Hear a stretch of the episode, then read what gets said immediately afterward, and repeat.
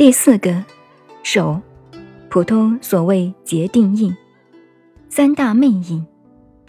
那么左手在下，右手在上，两个大拇指对着。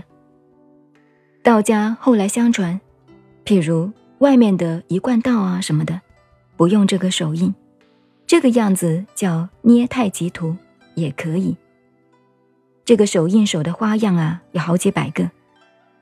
密宗的手印什么的好多，譬如说，以前我们唱京剧的梅兰芳的手印叫做兰花印。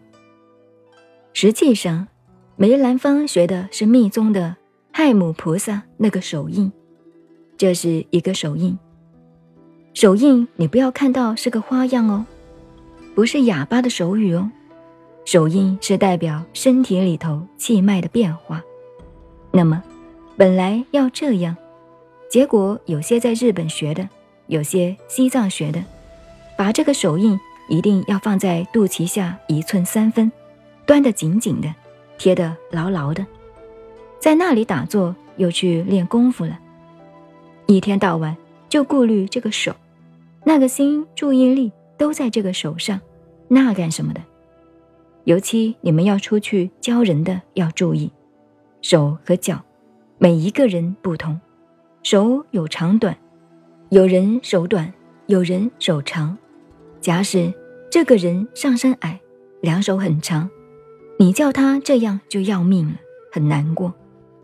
有人上身长，两手短，你叫他两个都拢来结手印，结不到的，你就教他这样。所以啊，求学问修道要名师，不是出名那个名。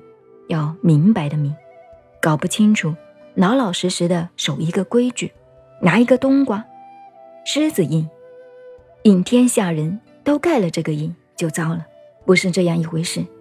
这个手势要结定印的，而且手印有各种方法，譬如说，你看这个手印，这样也是一种手印。这是天台山国清寺的佛像是这样。佛的说法印，怎么叫说法印呢？等于我们说话，你要怎么样就是怎么样吗？佛也是个人，佛是人做的。阿弥陀佛的接引印，站在那里接引就拉你一把吗？就是这个道理。所以你爱做什么手印就做什么手印，你就懂了吧？这个不要自己上自己的当。不过有规矩的哦，不是乱来的。